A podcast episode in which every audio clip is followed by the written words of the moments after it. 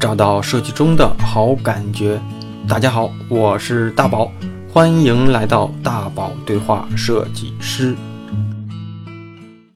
嗯，大家好，欢迎来到这期的大宝对话设计师啊。嗯，近几期的节目更新之后啊，我就发现这个收听量相比过去啊都有明显的下滑。那我想来想去，我觉得其实并不是嘉宾讲的不好，他们讲的这些经历跟故事啊，跟往期相比啊，也让我开了很多眼啊。过往的节目里啊，嘉宾大多都是以视觉、品牌、用户体验出身的多，那和我们的听友的工作交集多一些，所以产生的这个共鸣也强一些啊。那。结束了这个五一小长假之后啊，我们这个电台迎来了一个重量级的嘉宾啊，他就是我们口中典型的跨界设计师、独立设计师、自由职业工作者啊。那在互联网圈子里啊，他有着丰富的、令人羡慕的大厂甚至外企的从业经历。那设计之外，他写作、他出书、他玩音乐，甚至。他还称自己是一个黑科技的体验师啊！不光把自己喜欢的事情都一个一个做了个遍，那在豆瓣、知乎上也有较高的人气跟极高的粉丝关注数啊。那如今呢，他从大厂辞职啊，成了一个自由职业者。他就是呃，我们眼中的那种做着喜欢的事情啊啊，过着喜欢生活的人。所以啊，这期节目除了分享他和他过往的精彩故事之外，作为一个晚辈呢，我把他当成一个我未来理想的这种啊工作的一个榜样吧。那借着这个节目，也希望跟他取取经，看看一个设计师是怎样能够啊脱离了这个大厂的光环啊，又能把生活过得这么精彩的啊。那行，先请嘉宾叫朱老板啊，给大家打个招呼。啊，大家好啊。呃，刚才听大宝这么说。我怎么没有觉得我自己这么牛逼？那外外人看的和自己的感受都这样，都有一个不太对等的感受啊。其实，其实于我自己而言的话，现在只是很简单的自己过自己的生活而已啊。所以刚才那么多东西一一堆堆在我自己头上之后，觉得好像呃曾经是有这么一些回事。嗯。但是现在的回头看，因为你刚才说那个辞职过自己的生活，其实也差不多也三年半了啊，时间也挺久了。我从零二年开始工作，然后到一五年从微软辞职，然后到现在自己在家里待了三年多。嗯，啊，这个时间也算挺长了。大家如果有在知乎或者是豆瓣上看到我，可能会比较了解我这段时间的一个生活状况。呃，我叫朱老板啊，大家一般习惯这么叫我，因为我自己的名字我自己不是特别喜欢啊。但是如果你在外头书店看到我的书的话呢，基本上也也能看到啊。我真名叫朱红。啊，然后大家习惯了，网名也是叫朱老板。那这个是这个朱老板的这个称呼是怎么出来的？呃，这个是因为我当时呃忘了是在淘宝的时候还是在大街网的时候，当时我 team 里面的设计师们，然后他们一般有时候叫老板，有时候叫叫叫习惯了就叫朱老板。然后后来在微软有一次。呃，我的老板他是一个年纪很大了，可能五五十左右的，然后带着我去跟另外一个外企，我忘了是英特尔还是 AMD 的老板们开会，然后开着开着，然后我老板停下来，突然说了一句：“呃，朱老板，你的意见怎么样？”然后现场对方那些老头们全都疯了，说：“这么年轻的人是你老板？”啊，然后，然后。对，然后我老板说不是不是，他的外号叫朱老板，他对他他他只是只是我们 team 的一个成员而已。然后后来因为这个事情，然后在微软这个也也传出去了，之后这各种媒体上大家也都习惯了，就叫我叫朱老板。其实这篇就是你说的这个由来，好像在豆瓣上发过文章，应该有写过，我都我都看过，其实对对。所以我来讲讲我是怎么，最起码我是怎么知道你的啊？就是在两三年前，两年前吧，就是应该是两年前加入滴，两年多前加入滴滴之前啊，我被那个。拉钩啊，呃，那个当时的运营还是编辑啊，邀请说拉钩这边要搞一个活动，啊，说是未来啊自由职业那个的时代要到了，那你可能作为当时作为公公众号还是自媒体里面啊，还是比较有影响力的这种设计师啊，邀请你去参加这个活动，多么牛逼，多么大！我说行啊，啊，是不是还有机会上台啊，给领个奖啊，或者是做个小分享？然后我就去了，去了之后我才发现我他妈是观众，我在下面，然后当时真正的嘉宾都在上面。然后我印象当中，你好像是第一个，我第一个上，好像还有两个人是，就是好像百度还是哪，有几个人，嗯，反正我第一个上去，然后那那是是才是拉钩的那个 CEO 嘛，对对对，然后当时我就听了一下整个的当时你的这个自从离职之后的这些生活状态啊，我就觉得我操，要是一个设计师哈，能过着这样的生活啊，或者是说能能做着这样的事儿，对，可能对对物质和金钱又没有那么大的压力，我觉得这就是理想的生活状态。它其实我觉得，首先哈，我觉得嗯我们把它定义一下，它并不是说，呃，一个设计师将来可以过什么样的生活，我觉得谁都可以对，谁都可以啊。关键是说你怎么去摘清楚你的工作和生活啊中间的这些的交集交，集你想要什么和不想要什么，我觉得跟设计师可能关系不一定大。当当然了，设计师会把生活过得更精彩一点。嗯，然后因为在那次嘛，就大概知道你过往的这个从业经历，所以我就当时说，我也忘了当时有没有电台，但我总觉得是不是有机会跟你结识一下。我当时还公关注你公众号，但是其实豆瓣我后来才发现，我豆瓣老早就关注了。嗯，所以咱们可以一点点聊一聊，因为因为这种大厂的经历，作为一个我觉得互联网的这种前辈啊，其实你入行的那个时候，跟我们入行那会儿啊，跟我入行的时候，跟现在的人入现在的设计师入行可能都不一样。嗯那个时代的对对那个时代的，比如说淘宝是什么样，微软是什么样，或者是还有什么样的经历，我觉得咱可以在这里慢慢的聊一聊，再去聊聊你现在精彩的这种生活状态。OK OK 啊就是按照你的逻辑，我们往后推。嗯，那那个你是大概是几几年开始工作的？呃，零二年，我操，零二年。对啊，零二年我大三毕业，啊然后就还我大四应该是要实习，当时其他同学都是去找实习的工作，然后我就直接在没有毕业证的情况之下拿到了一个正式的 offer，然后和正式员工收入是一样的，啊，我因为在学校的时候，零一年、零零年、零一年的时候，自己就倒腾着做那个个人主页。当时其实我在当时应该算比较全能的，我我代码写的还不错，嗯啊，然后自己能写后台，然后自己能设计，然后呃前端也能做，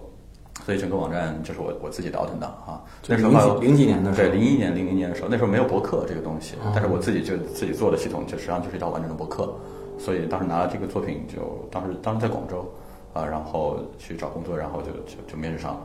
啊，然后就就开始上班啊，所以零二年开始工作，那个时候没有。呃这个现在这么多什么交互设计师、视觉设计师这么多分工没有，那时候就叫网页设计师，嗯，啊，然后或者是说这个美工啊，对对 这这种方式。那不过那个年代中国互联网也是刚刚起，当时对腾讯不也就才几年吗？呃，我们当时，我其实我在大学前两年的时候一直在做乐队啊，基本上没上过什么课。然后后来呢，因为当时乐队太穷啊，买不起设备，呃，大家手上也没什么钱，然后经常在那个比赛中间，然后就输给其他的乐队。我们就说这个想办法去赚点钱吧啊。然后当时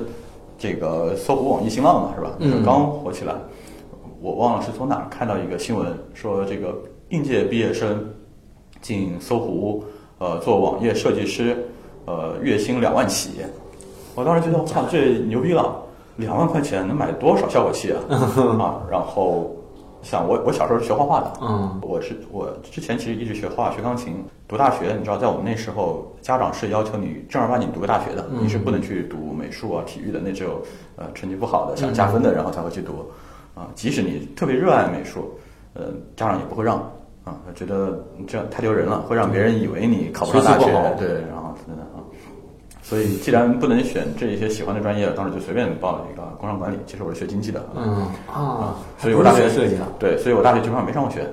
我没有学位证。嗯，我记得我好像豆瓣上写写过一期，这个好像呃，我忘了是不是有写哈，嗯，呃，我只勉强拿个毕业证，然后学位没拿到，这个学士学位没拿到啊，因为前两年都一直在做乐队，然后后来因为想赚钱，所以就觉得我之前也是学过画画的嘛，啊，做设计师应该也是可以试试看的，嗯。所以就开始自己借了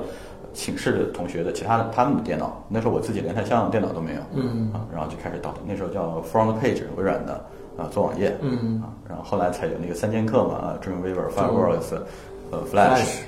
然后当时我的呃 Fireworks 特别牛逼，我可以不用鼠标，直接全键盘操作 Fireworks，都是自学。啊，全是自学，对啊，呃，我觉得还好一点，就是我自己还是挺愿意埋下头来自己去研究研究、看书、学习、尝试一些东西的。尤其在当时，电脑是个还算比较新鲜的东西，互联网算是一个比较新鲜的东西，所以那时候你会觉得特别好奇，嗯很想去钻研它。其实这点和那个小牛的 Token 啊，当时我们聊的时候，你会发现其实有点相像。Token 也是他自己也是去自己研究这个东西，然后倒腾这个啊，去去去做一些弄一些黑客软件呀，嗯写写代码啊什么的，慢慢的弄些设计啊，开始起来的啊。所以呃，当时零二年就靠我当时自己做那套博客那个东西，然后拿了个 offer，、然后就开始就开始上班了。嗯啊、也是跑了很多地方啊、广州，呃，上海，嗯呃，北京，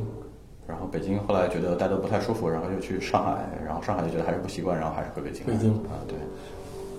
零二年那会儿我还没上，反正零五年上大学，零二年应该上高中。高中我天，这真是老老前辈。那那会儿就从零二年到现在也都十七八年了啊。对我那全都是互联网行业呗，嗯，应该算是全是互联网行业，对，地地道道的这种在互联网里面我不是我不确定微软算不算互联网行业，算是，那他算是，他应该算是 它算鼻祖 IT，对对啊 IT。对，所以就是除了微软之外，其他的百分之百都是互联网行业的。而且我应该算是，因为现在很多人不都是先在大厂做过之后，然后出去创业啊我其实是比较早的创业，然后觉得创业之后走不通，然后再安心去工作的。啊，我在零三年的时候，我和朋友一块创业做了一家公司，当时在珠海，啊、做了没多久时间，然后当时很热门做电子地图，啊，啊，电子地图主要是靠政府项目，啊，当时杭州电子地图做的特别好，那像素的一颗颗的那个做的特别好，所以其他很多地方想模仿。然后那家没有做特别长，因为几个合伙人不是很默契。然后后来零四年我在长沙，因因为我是一直在长沙长大的，我爸妈也现在还生活在长沙，嗯，啊，在长沙和另外几个朋友一块做了一个企做企业网站的一个公司，但后来你会发现呢，这种公司呢，呃，其实谈不上太多追求，啊，来一个单做一个单做一个单，嗯然后第二年对续费再做一个单啊，这样子啊，所以，嗯、那两家公司就是做了没太多意思之后，然后出来就踏实上班了，后来是大厂是进的淘宝还是呃，搜狐。搜狐啊？对搜狐啊是几几年的事儿？呃，搜狐零七年、零八年初的时候，是不是最辉煌的时候？最辉煌的时候，然后进了搜狐。在搜狐之前，其实应该也算大厂吧。我在计算机世界啊，PC World 啊，我知道，啊那我，那个待了挺长时间的，在那待了有三年吧。嗯啊，计算机世界在那一一个时代还算是挺有影响力的，因为在那个纸质媒体还挺发达的时候。嗯我现在还记得嘛，这个计算机世界是呃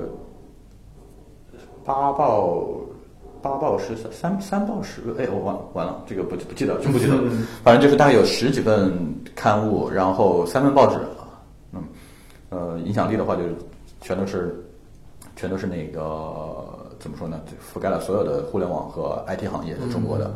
然后我们当时计算机世界最辉煌的时候，我们趁有一次年会的时候，我还和呃熊小哥在一桌上吃过饭，但那个时候我还很小了，所以这个就是只是蹭蹭上一桌而已。嗯，然后去搜狐也是挺挺有意思的。嗯，当时我在上海那家公司的老板，后来在北京嗯搜狐嗯职位挺高的，然后他听说我想换一个环境，然后问我去不去。我原本是没有打算换地方的，后来突然想起，我当时为什么没做乐队了，然后开始做互联网，就是因为嗯听到那个新闻说这个搜狐应届毕业生进去啊做网页设计师，有两万一个月，我想啊这算是一个夙愿吧，是吧？该实现一下。那那真是这样吗？对对对啊，然后我就去搜狐了啊。当然当当时其实去搜狐还降薪过去了，降了一千块钱过去的啊。然后当时搜狐最辉煌的时候就是做搜狐奥运，啊呃，搜狐奥运的首页的奖牌榜是我做的，嗯呃，搜狐奥运的直播，对吧？赛事直播页面是我做的，嗯，嗯，那个是零几年？零八年？零八年吧零八年奥运会嘛，啊嗯。然后零八年奥运会之后，就搜狐就不太行了。那个时候好像腾讯网就起来了，对零八年对，之后。新的 BAT 也起来了嘛，嗯所以我是从搜狐走了就去淘宝了。嗯，因为我知我记得当时在那次活动里，你说淘宝的北京的第一个设计设计团队是你这边对，可以聊聊在淘宝的一些故事。淘宝其实呃挺有意思的，就是我当时从搜狐是有一个阿里的猎头找我，嗯，让我去阿里，呃，所有都聊得挺好的，但是有一点就是你要从北京搬家去杭州，啊，去杭州啊？对，因为当时阿里都在杭州嘛，嗯。啊，然后我当时就不太愿意，那时候奥运会刚结束的时候啊，当时就差不多是拒了这个 offer。后来呢，因为我要想太好走，然后在搜狐也也待的也不是特别顺心了，因为人一旦动了想走的念头之后，嗯你会发现很多事情你就不太会专心去做了。嗯尤其在搜狐奥运过了之后，没有什么新的爆点，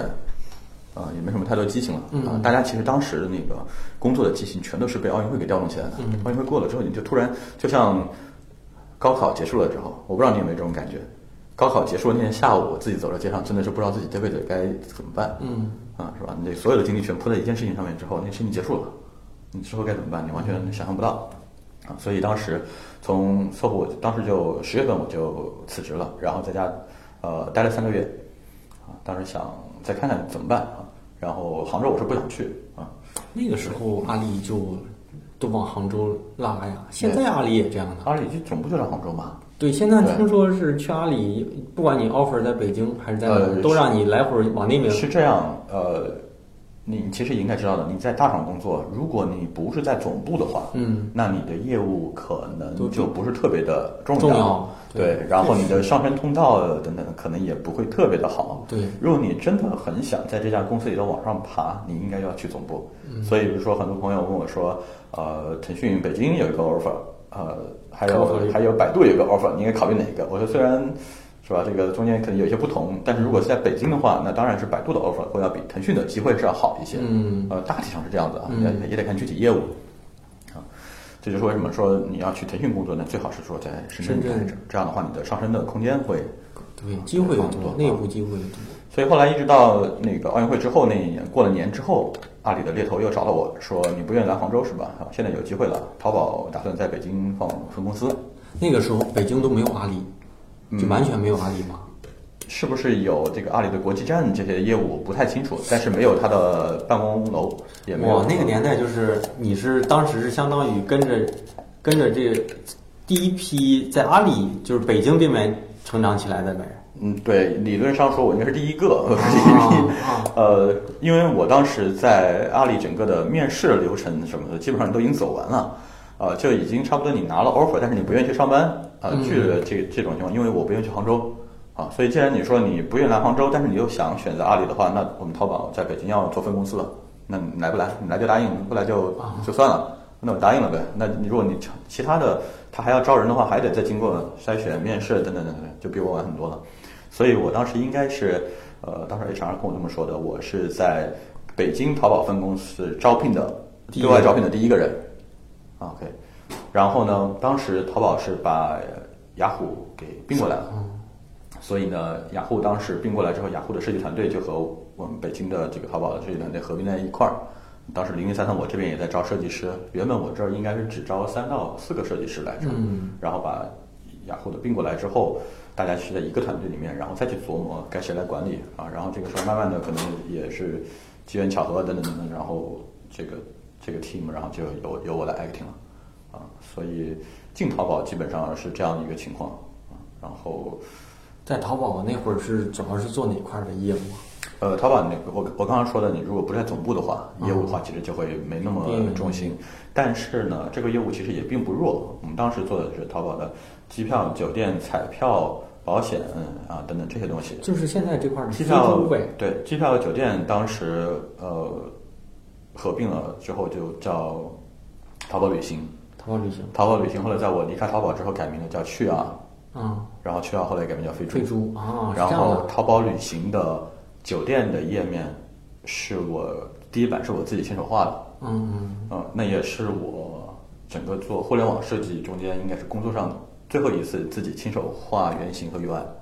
就是淘宝淘宝旅行的酒店页面。那我就好奇啊，那你是定位自己是什么出身？是属于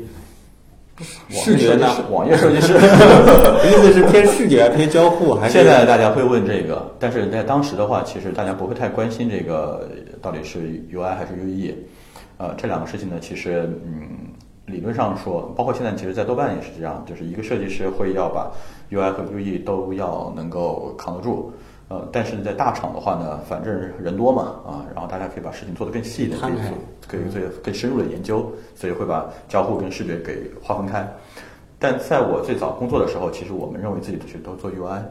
那时候没有太多用户体验啊，还有 UE 这些东西来来说，嗯啊，就就就纯粹就是画图呗，是吧？画画 icon 呗，是吧？这个什么阴影呗，啊，圆角呗，质感，啊，对对对，啊，水晶质感对，对就这些东西呗，嗯。然后那时候不最流行什么韩国模板呗，是吧？嗯最早的时候，那还是零几年的时候，零五年、零六年的时候。所所以呃，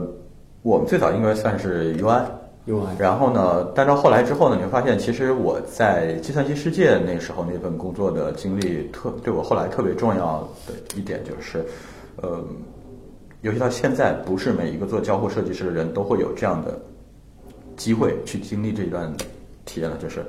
我在计算机世界的时候被借调到计算机世界的实验室去做过一段时间的数码产品的评测。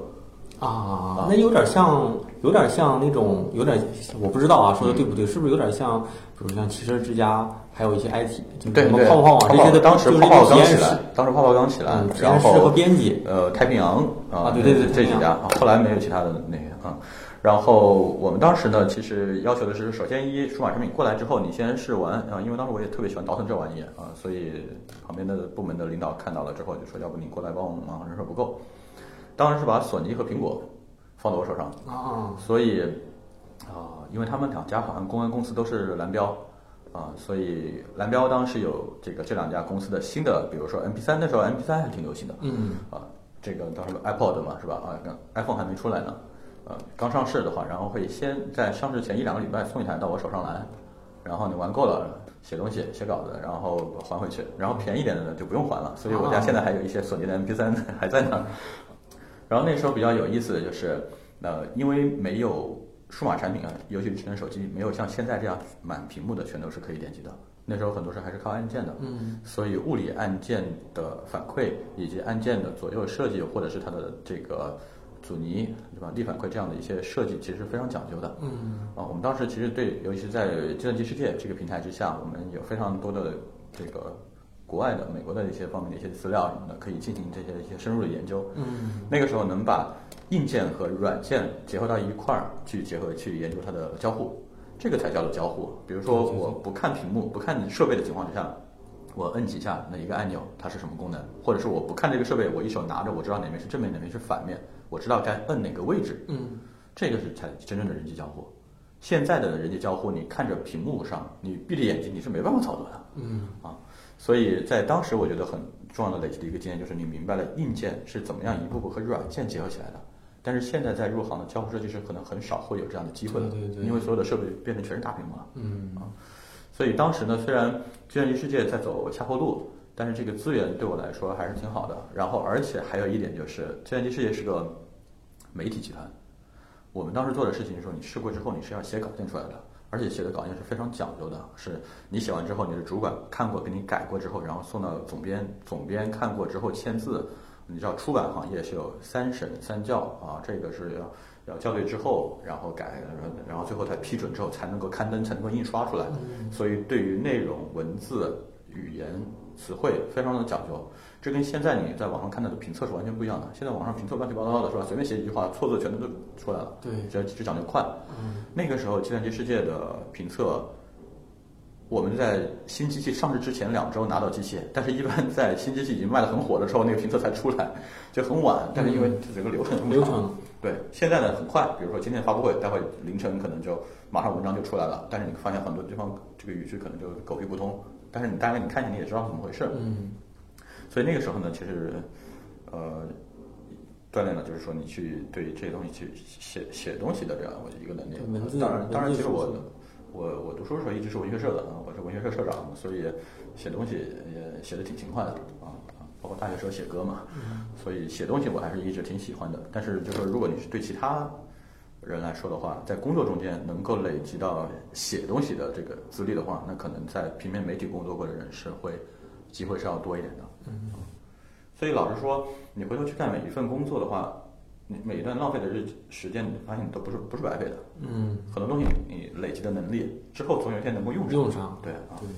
那后来呢？咱接着，像在淘宝是待了多久？淘宝接近两年吧，两年差两个月，那那个时候走的时候，淘宝有多少人？就是设计这块儿，呃，二十四个人，很清楚的。啊也算是一个中型的设计呃。二十四不是二十四是包括了前端团队在里面，因为淘宝的 UED 是把视用研、视觉、交互和前端放在一块儿。对，啊所以因为当时我 lead 北京的 UED 团队的话，其实呃，包括我在内，哎，有没有包括我这个事情我就不记得了，反正是二十四，我记得这个数字啊。然后对，当时走的时候是这个人数。现在还还有这个团队吗？现在还有，现在这个团队还一直在。那我现在了解的就不是特别清楚了，因为走的时候老实说，我无所谓哈，但是其他人可能觉得不是特别愉快吧。那从淘宝之后呢，又去向何方？淘宝走了，就当时因为是朋友拉着我一块儿去创业做大街网嘛。就还是不不安现状，去做大街网的，拉我去做大街网的是叫王楚云嘛，是极路游的老板嘛。嗯。后来那个，嗯，王楚云我不知道现在怎么样了哈。然后王楚云人其实还真挺不错的，我觉得，反正去年那个事情出来之后，极路由不是挺挺麻烦的嘛。然后，呃，有传言已经他已经被抓了还是怎么的，我也不太清楚，也联系不上他。但是楚云这个人是非常有有有理想的，然后对于产品是。有偏执的一个人，所以我才会被他说服了，说我们一块去做大街网。嗯，大街网其实当时的团队挺有意思的。嗯，除了老板，老板也是，老板是个女老板，也是猿人出来的 CMO 啊。呃，除了老板之外，然后我们几个核心，王楚云后来去做极路游，林凡后来出去做麦麦，呃，丁一出去做那个乌林科技，就是那个卢卡那个讲故事那个那个那个小东西。啊，就是大家反正其实当时做大街网这一波人其实都还挺不错的，然后，呃，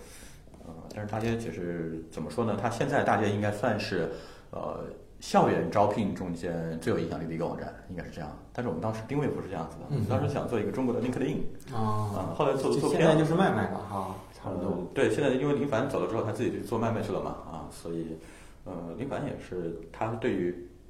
职业人脉这个东西是挺偏执的。所以大街其实当时实现不了他这个想法，他就自己去去做卖卖，然后去做做这个职业人脉这一块东西。大街做了一年，大街做了一年，然后后来觉得，呃，从嗯淘宝这个量级的公司出来以后，不太能习惯怎么说这种很有创业氛围的这种这种环境啊。然后你知道，其实有点很尴尬，就是说，在淘宝招人招聘人是非常轻松的一件事情。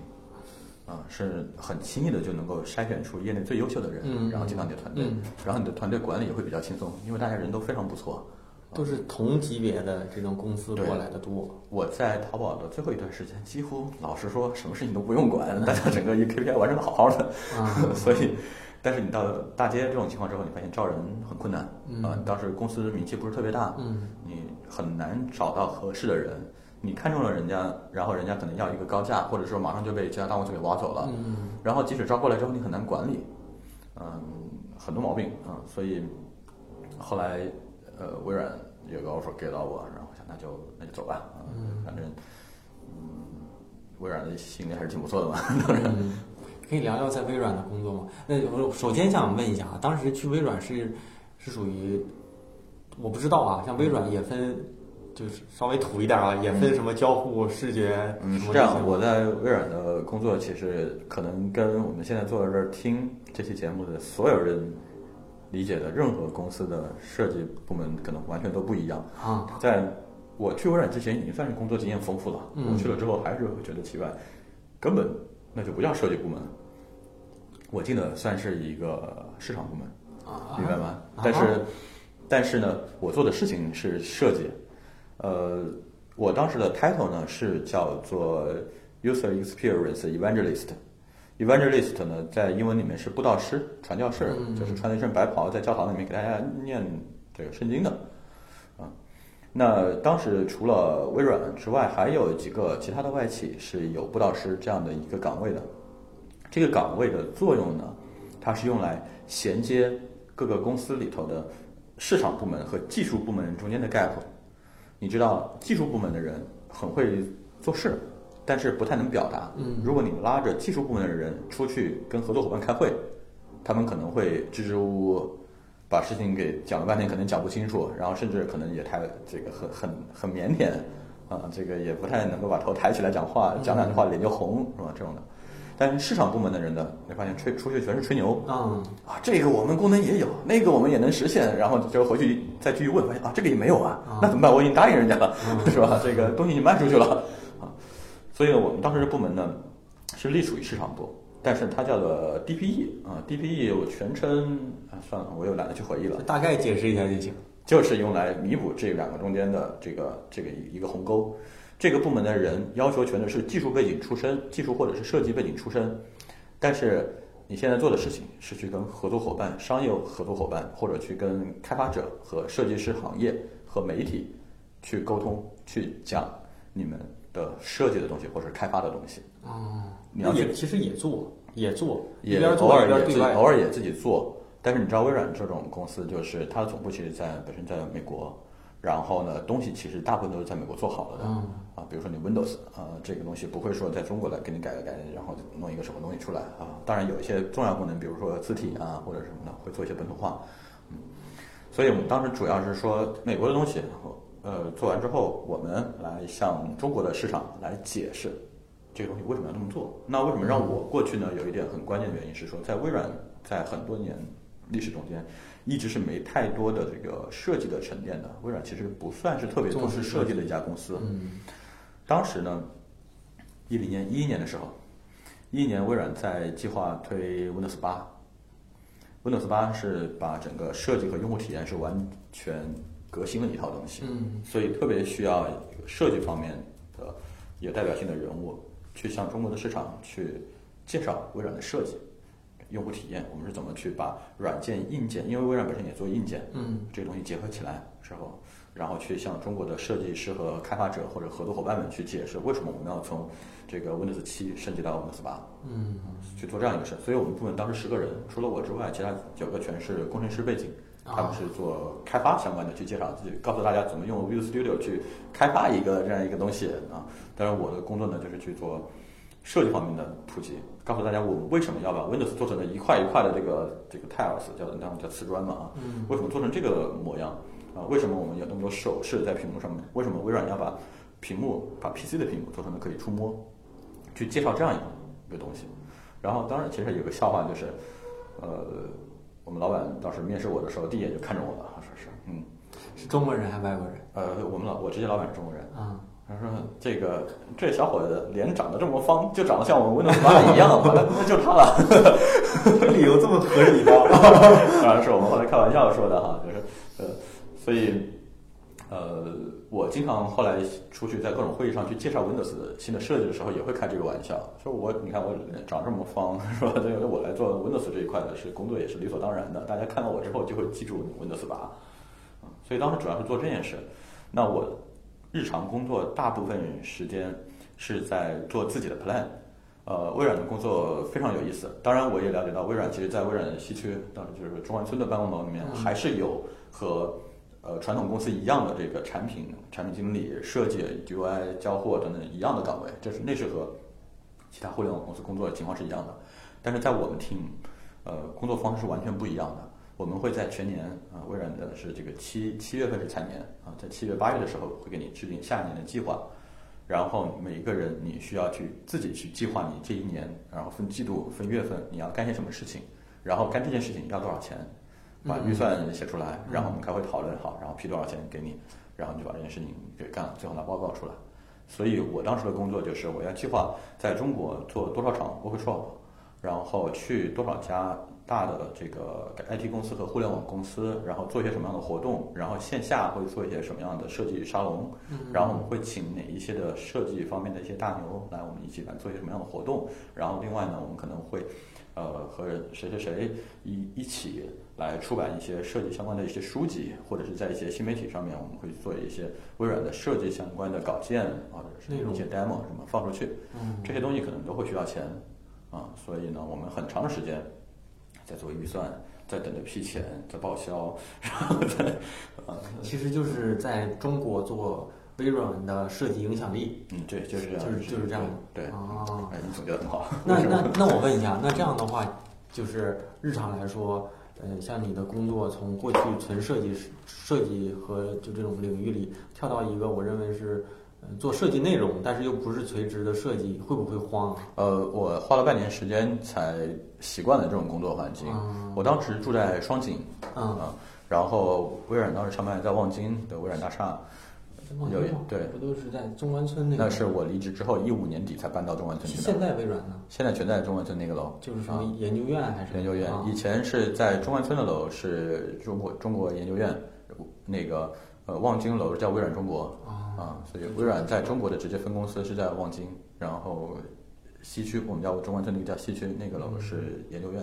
亚太研究院啊，所以当时我从双井有一天开车去公司，路上在三环上堵堵死了，完全动不了，我老板打电话给我。嗯我赶紧接了电话，我第一句话说的是：“啊老板，不好意思，我现在路上特别特别堵，我可能还得要半小时才能到公司，对不起。”我老板听了之后说：“嗨，谁关心你这个呢？嗯，我只是来问一下，昨天那个什么什么东西的数据啊，什么怎么样啊？啊，行，你告诉我几个数，我现在这马上要跟合作伙伴开会，你把那几个数字告诉我，跟他们说啊就可以了。”那前半年时间，我一直对于这个上班坐班，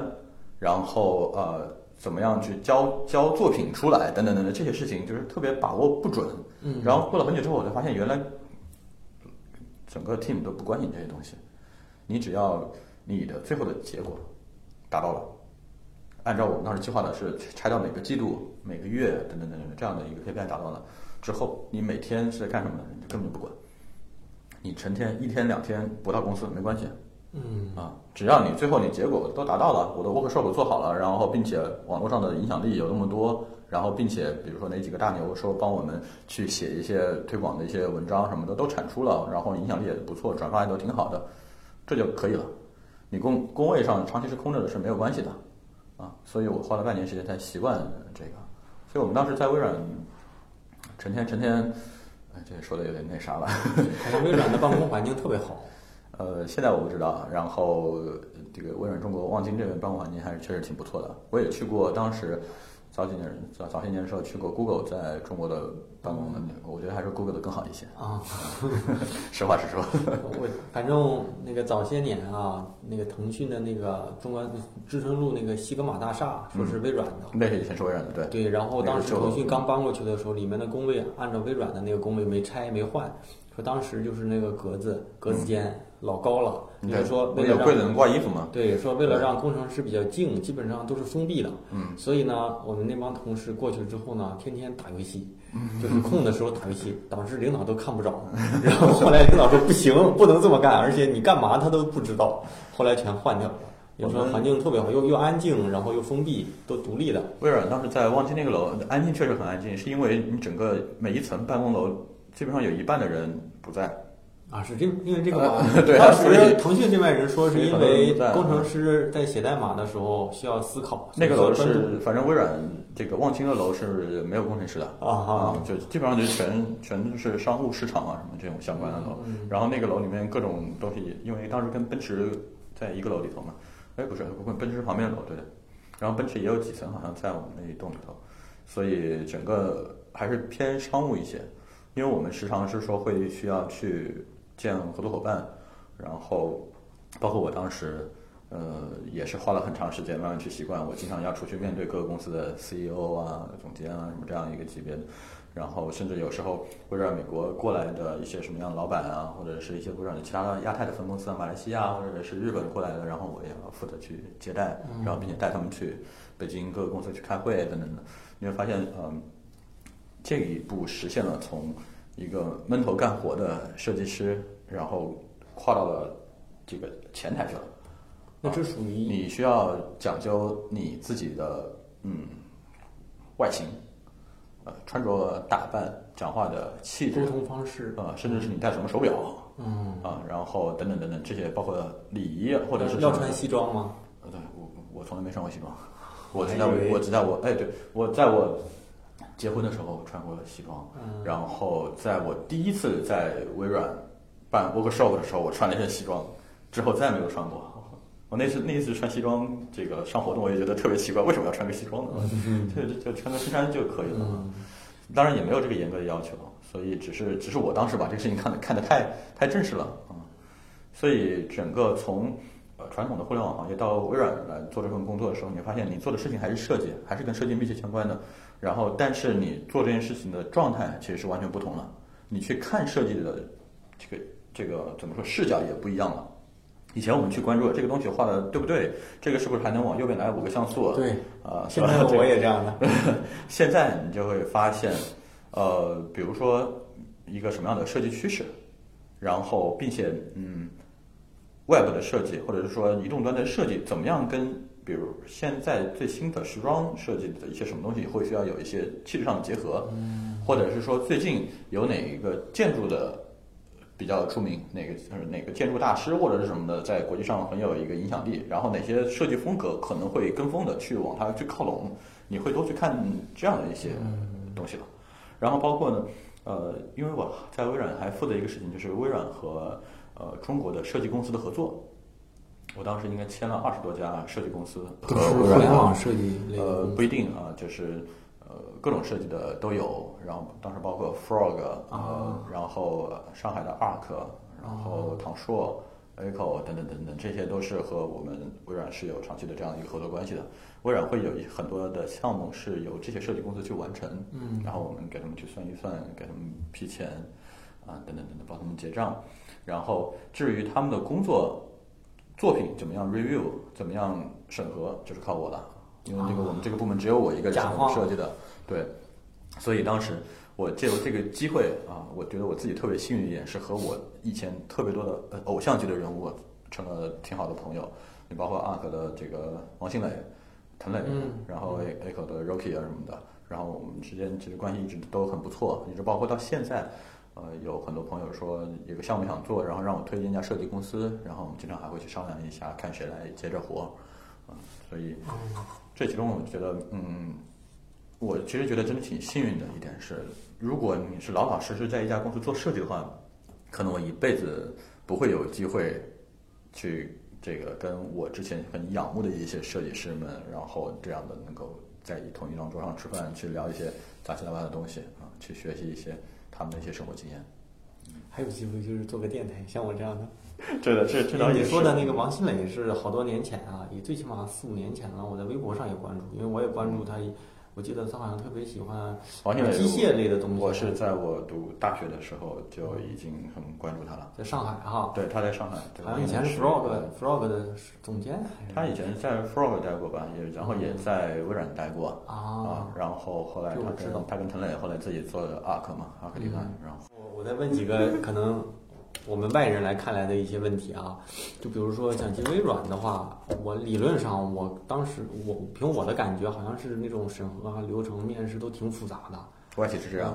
对，可以聊聊，假如说正常的一个面试流程，像进微软这样的企业，都会怎么样一个流程？大概怎么样一个标准？包括说方便的话，可以聊聊当时的一些薪资标准怎么设列的，跟中国的这些公司的对我照。从嗯开始聊微软的 offer，这个从接触微软一直到我拿到 offer，中间经历了半年。啊，每当你觉得哎他不联系我了，没希望了之后，然后突然打个电话过来，你再过来一下呗，就是这样啊。一共多少轮？嗯其实也就四轮、五轮。啊，呃，因为我们当时这个部门比较奇怪的点是，首先一呃，你跟直接领导单聊，然后二你要跟 HR 聊，然后三你要跟整个 team 的的其他的同事们或许要见个面，因为我们这中间牵扯到合作非常多。嗯然后呢，你还要准备一下去给大家做个演讲，因为我们经常会要做这件事情，就是自己要做 PPT，然后自己要去把握主题，然后去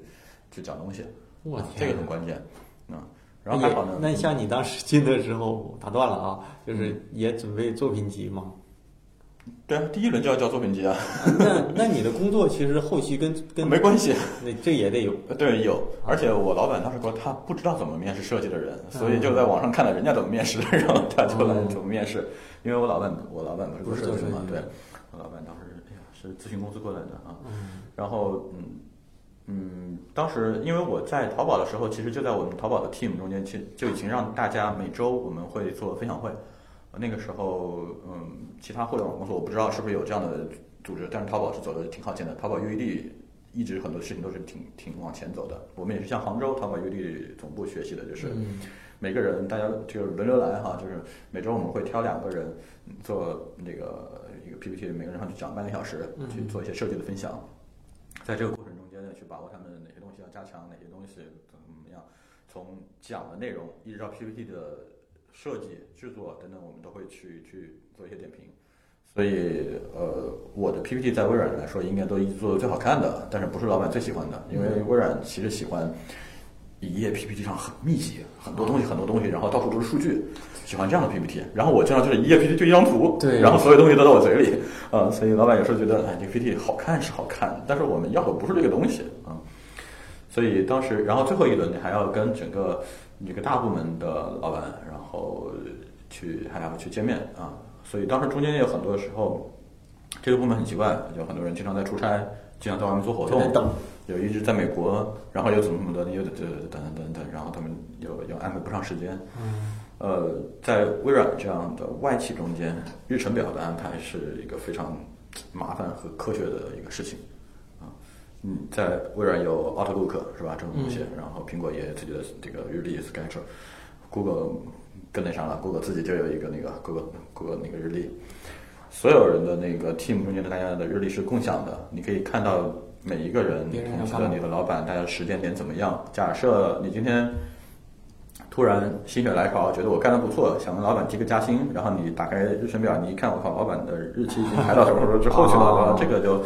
嗯，这这都没办法的，不是说你拦着老板就说老板，我们说两句话吧。你可以跟他微信上聊一下呃，是老是那个时候，我想啊，MSN 有 MSN，那时候 MSN 已经挂了，啊呃，然后微信当时对有有有用微信了，但是好像还不是那么的习惯。现在大家都用微信办公了，是吧？但是大家当时微信还用的不是特别的熟，可能也不是每个人都有微信，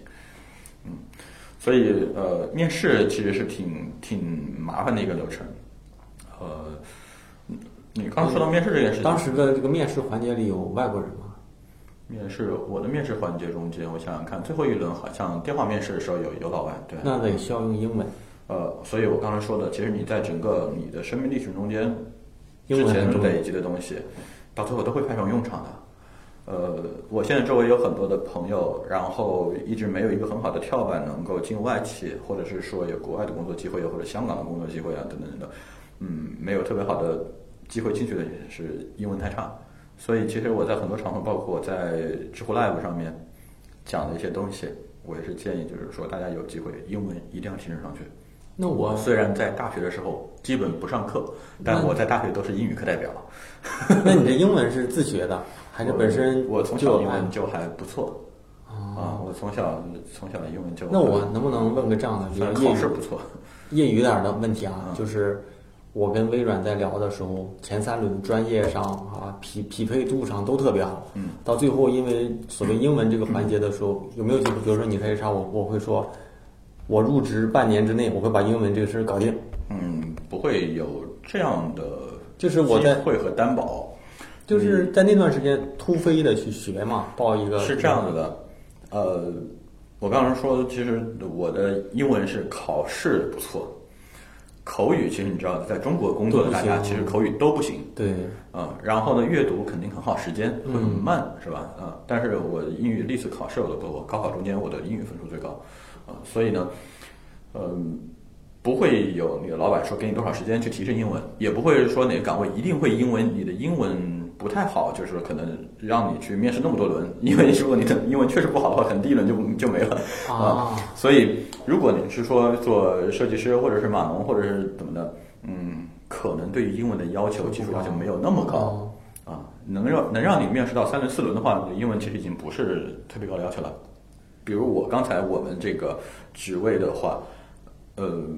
你入职之后，你英文自然而然会提升上来的，人都是被逼出来的。对，你说这个你，每天资料全是英文的。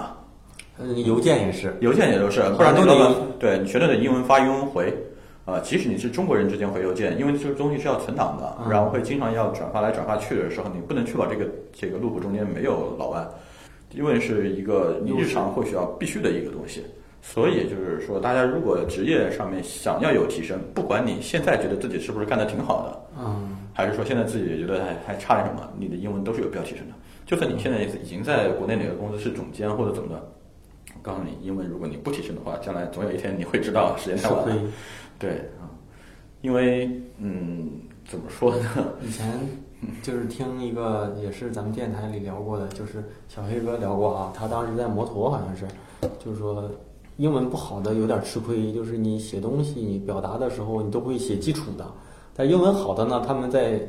发邮件什么的时候，就会写的很多，包括最近做了什么，汇报的时候就写的很丰满。对，你不会的话，你只会一条一条一条，所以本来你做了一百分，可能写出来之后就感觉上六七十分。职业这个事情是这样子的哈，我在知乎 Live 上有一期应该是专门讲那个这个职业生涯和那个规划什么的，当时有说过，就是你随着你的岗位越来越高，你的职级越来越高之后，你会发现做报告是个很重要的事情。嗯，你能不能把一件事情做好，那是基础。那是这个基础决定你你有没有工作。你连如果连基础的事情都做不好的话，你连工作都没有。嗯。但是你有一份很好的工作之后，你的职位往上提升的话，那怎么样做好报告？这个才是最重要的事情。你包括我入职微软，呃，前半年我当时入职的时候，第一个月我就在计划怎么样做活动了。但是后来我老板告诉我，你前半年什么都不要管，你要学会如何在微软工作。啊，这个话很有很深奥。对对，怎么样做报告？怎么样跟上下级沟通？啊，这个东怎么样回邮件？怎么写邮件？怎么回邮件？什么格式？然后叫哪些人是要直接给写在收邮件里面的？哪些是要写在 CC 里面的？都很要讲的。标题要怎么写？然后最后落款怎么怎么样？这个都非常讲究。这个不是说不是官话，而是说这个是有很有必要的。哪些事情你让有必要的人知道，并且对于那些好像有必要、好像没有必要的人，让他们在那个他们的收件箱里面存档里面有这份东西。这个是很有意义的。然后还有一些人就是说，收到你这份邮件之后，表示你重视这个人在这件事情中间的存在。啊，这个大家其实都是细节，对一些细节都是会非常的讲究的。尤其是我们设计当然是跟全球同步的，所以哪些人会需要参与到中国的这些设计的这个同这个工作中间来，其实都是有很多的。所以你在国内的公司的话，很有可能，比如说你今天面试，明天上班啊。老板就希望你一个礼拜之间能够把一个什么东西给做出来。对。但在外企的话，很多时候说你有足够多的时间去学习，呃，让你自己怎么样能够适应这个公司。老板招你的时候，很有可能是觉得你的潜力不错，或者你过往的作品很不错。但是你怎么样去为这家公司能够服务的更好？他们会给你一个培训的时间。包括我们前半年会有很多的培训课需要上的，一些新员工的一些培训。这这和国内的一些什么呃什么企。这个嘛，企业文化什么培训那个是不太一样的啊。我们会其实还有还有一些礼仪的。像有机会跟美国去美国去总部去交流，每年去两三次嘛。啊。每年我们七月份会定档的要去一次，然后一般去几天？两一般我我们一般去都是两周，一周是一周是开会，另外一周自己玩啊，就是这样。这么好。那想讲讲在微软的一些，比如说一些福利啊，一些什么。比如说，你感觉出来跟国内的这些大厂一些不太一样的一些福利或者待遇有吗？嗯，福利其实老实说，我记得不是特别清楚了，因为你按照其他人说的话，比如说啊，这个免费的咖啡、可乐什么，我觉得这都不算什么福利吧，是吧？呃，薪水能算一个福利吗？哎，他那个，那我问一下，嗯，微软有股吗？我没有啊，对啊，但是，但是你知道我在微软那几年，微软的股票其实不高，一直都是。二十几块、三十几块，就是这个中间波动也没什么太多变动。然后自从我从微软走了，全卖空了之后，突然就开始蹭蹭蹭涨，现在都 一百二了。哇！就是我们当时后后来，我当时在的时候还是鲍尔默尔 CEO 嘛，然后换了我最后走之前换换了印度的 CEO，换了 CEO 之后股票就我们都后悔卖早了。我们当时开玩笑说，因为每年还会发一点，嗯，说发的那点股票啊，呃，我们这个级别的行情好一点的时候，你可以对一台电脑。行情不好的时候，你可以对一台手机，就是这么点儿啊？对，就这么一点。几股啊？对，就是每年发的那一些。然后，因为这已经上市这么久的公司了，然后也不会是就比较稳定，级别也没有。因为作为微软的来说，我们级别已经不算高了嘛，所以啊，虽然就是微软中国的级别应该是在微软研究院的同级别上应该是要加两级，所以有时候我们去和。微软研究院的开会的时候，他们有时候会去看那个职级表，发现我的级别比他们低，但是我干的事情好像要比他们高大上，他们不懂为什么？因为这两个是一个实际上算是不同的，你甚至可以理解成为不同的公司，啊，做的事情是完全不一样的。在我们那边就是说，如果比如说我想转岗去微软研究院的话，我的职级就可以直接加两级，是这样的啊。那可以给大家聊聊，比如说像微软这样的公司，外企和就你理解的像国内的这些 BAT 的一些差别。或者是不管是，我觉得主要是工作方式的差别。因为我自己在淘宝待那么久之后，你会发现，呃，当然我在淘宝后期主要是做管理，淘宝的这个管理主要就是二七那个嘛，二七幺嘛，打分嘛，是吧？那叫做这个怎么百分之二十的人是能够拿到全年多于全年多少三个月以上的薪水作为奖金的。我最多我拿过半年的工资作为奖金，然后百分之七十的人是正常拿奖金，然后百分之十的人是没有有奖金不加薪。嗯，这个二七幺这样一个标准，据说这个还是跟微软学的，但我在微软的时候好像也没有这样子。嗯，呃，嗯，这有很多不同的，就是一是工作方法上面，我觉得，呃，我没有待过其他的外企哈，但是微软呢，至少我们 team 呢，其实我觉得很好一点。当然也，我们包括微软自己的同事也会说，我们 team 其实在国内已经是微软最好的 team 了，啊，所以其他 team 可能没有我们这么好。呃，我们是自己定自己的计划和目标的。嗯。包括什么时候去出差也是我自己安排的。我甚至说，假设我呃明天深圳有个朋友结婚，你就想哎，我刚好下个礼拜去深圳开个会，我就把深圳开会的时间给调到刚好后天是吧？刚好后天，然后跟我这个朋友结婚什么，这一块 就是完全没有问题的。就是这个怎么说呢？只要你没有做一些违规的事情，这个能解释得通的，我觉得这个是可以按你自己方便自己来安排的。所以，整个你的生活和工作，你可以融合的特别好。这个在其他公司，我觉得可能做不到。其他公司就说，你既然为公司服务，公司发你一个钱，你就得按照公司的安排。甚至是说，包括我在微软或不包包我在淘宝和大街整个的过程中间，你会发现，这个项目要上线，哪天上线，然后给你一个时间点，deadline 之前，你们什么东西要准备好。那在这个时间往前倒推。你所有的时间都得保护到工作上面，嗯，但是微软不一样，就是说，哎呀，我今天不太想工作，那我们把这个项目时间往后提推一点，是不是因为是在中国的原因？在美国有可能？怎么说呢？大事情当然不行了，比如说我离开微软之前，最后我们做 Windows 十的发布会啊，这种事情上面是肯定是不可以这样子的。但是你具体到每一个月的日常的工作的话，你可以自己安排，这个是可以自己的调配的好的啊。总体来说，我觉得哈，很多企业其实都在这么说。我们只看结果，等等等等的。但是中国大部分企业是又看结果又看过程，过程啊，还看态度，还看态度，还什么都看。最后到淘宝还看价值观，所以淘宝价值观这块儿，对对，淘宝我们当时也是经常这个年底考核的时候很犯愁的一点，就是你什么东西都好，但是一定要给你安一个罪名，那就是价值观好，价值观 都是大实话呀。对，所以在微软，我觉得一点很好，就是说我们就看最终的结果，你全年定的 KPI。你到年底确确实实完成了，并且你按每个 Q 都完成的很好。我们拆解到每个月，哎，也完成的也也都挺好。我们当时墙上贴一个大表，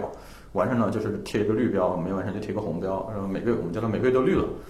这就挺好的。嗯，所以具体你的时间怎么安排的，等等等等，就没没关系。哦，所以我觉得这个就是说，呃，你也可以可以理解成为。这个我可以打个比方，就像你在学习某个东西是一样的。你刚刚说的学英语是一样的。嗯。你比如说，我花个半年时间去报个班啊，去上了英文课，把英语提高啊。我觉得这种想法其实就和你在传统的互联网公司上班想法其实是一样的。但是你要以在微软工作的这种思维去考虑它的话，那就是说，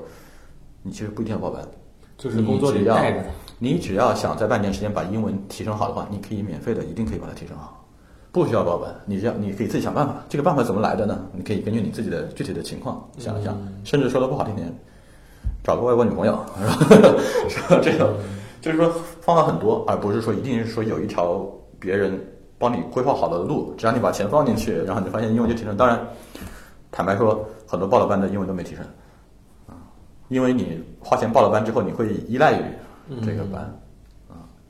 那我。再问几个，替大家，包括说对这种大厂有追求的同学啊，比如说像想进微软，就是比如说啊，对对学历有要求吗？有，例如例如我这种人，我这种人是绝对进不了微软的，因为我知道的、认识的、曾经在微软实习过的啊，最后有他各种原因没留下和不想留下的，都是我认识两个人，都是清华大学的，嗯，所以我不知道他对学历，比如说应届生。或者是刚出来工作，怎么能怎么个标准？应届毕业生，我们基本上简历不会看非名校的。对对，清华对啊，我这个大学的名字我没听说过，我们这个简历是就可能就就不看了。因为应届毕业生其实很吃亏点，就是他现在跟我们零二年、零三年毕业那时候已经完全不一样了。是说，现在地上一大把全是大学生，研究生都是一大把。嗯，首先首先一本科，呃。微软可能就已经不看简历了，然后呢，可能在招聘时候就已经写到这个是吧？什么什么研究生，研究生可能才看。然后呢，我们拿到简历打开的时候，如果你的学校这个名字好像没有听说过，或者是说不是北京、上海的，或也不是武汉的，也不是不知名大学，也不是中山大学什么的，我们可能也就不往下看了。因为很吃亏的一点就是，大学生本身你在学校的时候其实很难累积你的实际的经历，嗯，除非你的实习的地方特别好，嗯啊。所以应届生，因为我自己在大街网不是也做过那么那么久嘛，我们当时大街网不是也做学生招聘嘛，所以对于简历这块，其实我们也是会去剖析过很多东西。你会发现，怎么样能够让面试官多看你的几页简历啊？其实你自己的硬件底子其实是非常重要的。呃，当然，如果你已经在其他的公司呃做得很好了，然后再去微软去面试的话，简学校已经没那么重要了。啊，那就跟大厂就 BAT 也差不多。对，就刚出来什么都没有的时候，学校是一个评判的一个可以参考的标准。但是你在校招的时候，如果想进微软的话，那只能是名校，只能是名校啊啊。那我当时进微软的时候，我老板跟我说了，你已经破了我们 team 的三个例了。首先一，我们 team 除了你之外，其他全都是海归。然后除了你之外，都是不只有你一个是三流大学出来的。然后只有你一个人是做设计的。当然，这个设计这这个。第三条，这个这个不叫不叫坏事嘛，是吧？啊，他们确实需要一个做设计的人，啊，所以所以就是怎么说呢？我觉得像我们这种破学校出来的，还还没有学士学位，也是因为确确实实在其他公司做了那么多年，然后还有一些东西能够证明自己。那那作为刚工作不久的人啊，可能有一点工作经验的，他想进这种公司有什么？需要准备的，或者是比如说，就针对微软这样的，怎么去准备？他命中率稍微高一点点。我觉得今天其实我们聊的内容，可能和很多人想听的东西可能都不太一样。就是你刚才问的那个问题呢，其实有另外一种解答的方法，可能是大家都会想到的啊。但是我的解释可能不太一样的是说，你的目标，它不应该是说我如果想进微软，我应该什么样的准备，而是说你自己给你自己的职业生涯的规划，我应该在什么。多长的时间做到一个什么样的一个级别？你定好这样的一个目标，做到这样的一个位置，然后有这样的影响力之后，那微软还是苹果这个东西，你随便你挑了，应该是这样子啊。比如说，我希望在用五年的时间，自己能够在设计行业中间小小的抛头露面，是吧？有一点影响力，然后再用几年时间，我要出一本自己的书，或者是说我一个什么样的自媒体平台，能够让很多人呃从我这里知了解到很多东西。然后，甚至说我要用几年的时间能够参与到某一个知名的项目中间去，等等等等。你你会发现，我刚才说那几点，如果你都有了之后，你把简历递给微软，你发现虽然也要，苹果也要，但是还有你的语言，如果 OK 的话。对，我懂啊。但是我就发现，BAT 的人一直都在 BAT 晃悠，微软这些人呢，就按我在互联网圈子里感觉，对啊，也感觉混了好好多年了。但是我发现，我还是基本上不认识。像微软、谷歌、苹果这样的，我们同事亚马逊、微软的微软同事也都去了亚马逊、Google、苹果嘛，基本上就是这个。对啊，这是怎么一个？因为感觉确实是不太一样的，是外企是一个圈，呃，国内民企是一个圈，这中间其实很多工作和方法呢是不太一样的啊。然后你包括其实国内很多公司会说，国内的工作方法是会更接地气一点。呃，我对于这个呢，可能有一些不同的看法。接地气这个事情呢，能让短期的大家工作效率可能会很高，嗯，然后大家可能工作起来会比较容易一些。但是你对于自己的提升是不是一定会有帮助？我觉得不见得。所以你在 BAT 中间转的这一圈。它锻炼出来的能力是很适应于 BAT 的，所以你拿着一个淘宝的简历是很容易去百度去找工作的。对你去百度拿百度的简历也是很容易去腾讯去找一个职位的。但是你拿着微软的简历，你去这几家公司发现，哎，没有哪个职位一定很好能对应得上。然后我们也有同事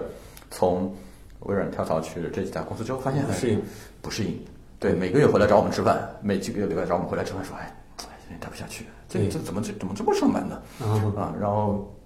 呃，没一个人会英文，当然我们有，也不是说英文说有多牛逼或者怎么的，只是说日常呃也用不上。对，一是用不上。然后呢，呃，大家有时候在他们在微软养成的习惯之后呢，会或多或少沟通时会讲几个英文出来，你会发现有些梗呢或者是什么大家就接不上，嗯，呃，沟通起来也比较费劲啊。然后呢，方法不太一样。方法呢，其实你会发现国内很多公司的方法可能会更高效一点，但是在外企待习惯了的人。从他的工作方式看，可能觉得你这样不对，嗯，你不能这样子，可能有一些东西会比较迂腐一些，但是呢，我们不去评判这个迂腐的好和坏，嗯只是说大家融合起来可能就会比较难。嗯，哇，原来是这些，所以我就发现，真是微软、谷歌、什么亚马逊的这些人，好像是一个圈子。然后 BAT 的，我身边有那种 BAT 都打通关了，然后都不知道该去哪了，也有这样的。而且其实呢，呃，为什么这个微软、谷歌、亚马逊、苹果这中中间会转悠呢？其实你在这几家公司，基本上你会有很多的机会和美国总部沟通。嗯这种情况之下呢，你会发现你想要的那些东西，只有外企能给你。对对，你到民企的话，你会发现我之前累积的很多东西可能都断送了。比如说，假设我们在微软干了很多年，然后再去到阿里，然后你待下来之后，你会发现，首先一，你的英文就相当于又废掉了。嗯二，假设你比如说你有一些想往国外去发展的一些的想法等等等等等，你会发现，呃，可能这个机会也就没了。没了当然也不一定啊，比如说滴滴也什么的，也会去做美国的一些业务啊什么的，国外的业务也会有这样的机会，但是它不像在外企那样，就是每一个岗位可能都同同时都有这公平的机会去去往外发展。节目听完了，我是大宝。那这是我跟嘉宾朱老板对话的第一期，我们的对谈呢，一共会被分成三期三场分享给大家，不知道大家感想如何啊？那这样一个对话的节目，最大的价值就是嘉宾讲述的故事和他们经历过，但我们呢还没有走过的路。那既然在节目开头都说本期的嘉宾是一个文艺网红哈，那当然会在节目最后把嘉宾的联系方式分享给大家了啊。那感兴趣膜拜前辈的同学啊，可以在我的公众号“大宝频道”里回复“朱老板”，即可以看到他相关的联系方式。那总之呢，呃，接下来的两期内容只会更加的精彩。你在听完节目之后，如果有感兴趣的问题呢，啊，也欢迎在微信和相关的播放平台里留言。那我和嘉宾都会在第一时间看到你的评论。好，节目最后啊，依然得跟大家推荐一下我的知识星球，一个我开设的设计成长类的知识社群。每天我都会在这里为大家解答各类设计问题。后期呢，也有打算把一些上过节目的嘉宾在星球里跟大家做做近距离的分享和互动。那如果你对这类形式感兴趣，或是你是呃大宝对话设计师的超级粉丝，呃，赶紧进群就没错了哈。那虽然嗯现在是付费的社群，那